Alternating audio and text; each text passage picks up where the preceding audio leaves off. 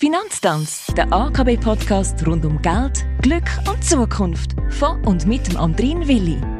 Sparen, das tönt immer so wahnsinnig einfach, aber am Schluss vom Geld bleibt dann halt einfach noch oft viel Monat übrig. Was kann ich machen, um genau dem Umstand aus dem Weg zu gehen?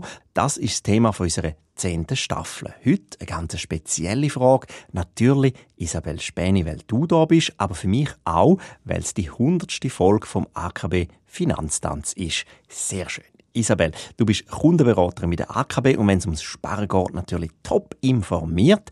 Jetzt haben wir in der zehnten Staffel schon sehr, sehr viel besprochen. Es ist um Kreditkarten, es ist um Budget, um Kids und so weiter gegangen. Aber Isabel wird nicht müde mit weiteren Spartipps. Isabel, sag, was haben wir denn jetzt bisher noch gar nicht besprochen? Respektive, was haben wir von lauter Sparen ganz vergessen?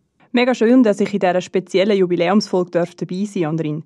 Gerne gebe ich in dieser letzten Folge der Staffel noch ein paar gute Spar- und Budgettipps mit auf den Weg. Der erste, arbeitet mit Daueraufträgen. Zahl möglichst alle Fixkosten gerade nach dem Lohneingang, weil dann ist das Geld schon mal nicht mehr zur Verfügung. Außerdem sollte ein Dauerauftrag mit deiner Sparquote und mit deinen Rückstellungen ebenfalls sofort ausgeführt werden. Was dann auf dem Konto ist, kannst du brauchen für die Freizeit, Posten, Restaurant und alles andere, was dir Spass macht. Und der zweite Tipp, für Leute, die ein Mühe haben, mit Geld umzugehen, kann es helfen, mit verschiedenen Konten zu arbeiten und die zu benennen. Steuern, Ferien, Auto, Versicherung. Dank eurem Budget, das ihr erstellt habt, wisst ihr ja dann, was ungefähr wie viel kostet.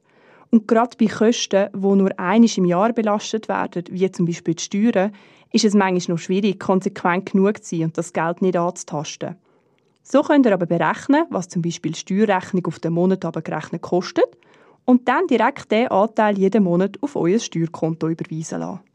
Sehr praktisch, vor allem, weil die AKB ja auf sämtliche Kontoführungsgebühren verzichtet, Stand Dezember 23, man also auch problemlos online verschiedene Konti selber eröffnen kann.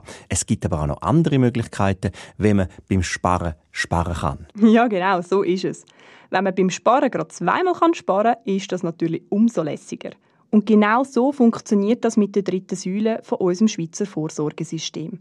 Dort darf man als Angestellter mit Pensionskassenanschluss aktuell maximal 7.056 Franken einzahlen und als Selbstständige oder ohne Pensionskasse 20 Prozent vom Nettoeinkommen, aber maximal 35.280. Und jetzt kommen wir zum lässigen Teil.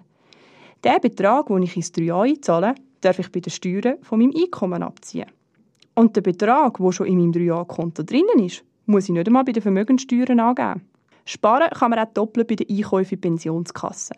Wenn man dort Lücken hat, die findet man übrigens auf dem Pensionskassenausweis, den man meistens einmal im Jahr bekommt, darf man zusätzliche PK einzahlen.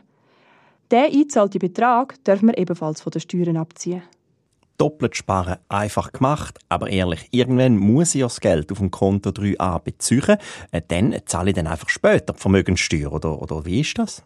Beziehen ja, aber der Vorteil bleibt. Weil bei Bezug vom 3a-Konto, zum Beispiel bei ordentlicher Pensionierung mit 65, wird das Geld mit einem tieferen Spezialsteuersatz versteuert. Also bleibt der Vorteil doch erhalten. Sinnvollerweise macht man während der Erwerbszeit mehrere 3a-Konti. Das hat den Vorteil, dass man den Bezug von diesen drei Konti dann nämlich staffeln kann. Also man bezieht nicht alles mit 65, sondern zum Beispiel das erste Konto mit 62, das zweite mit 63 und so weiter. So hat man den maximalen Steuervorteil.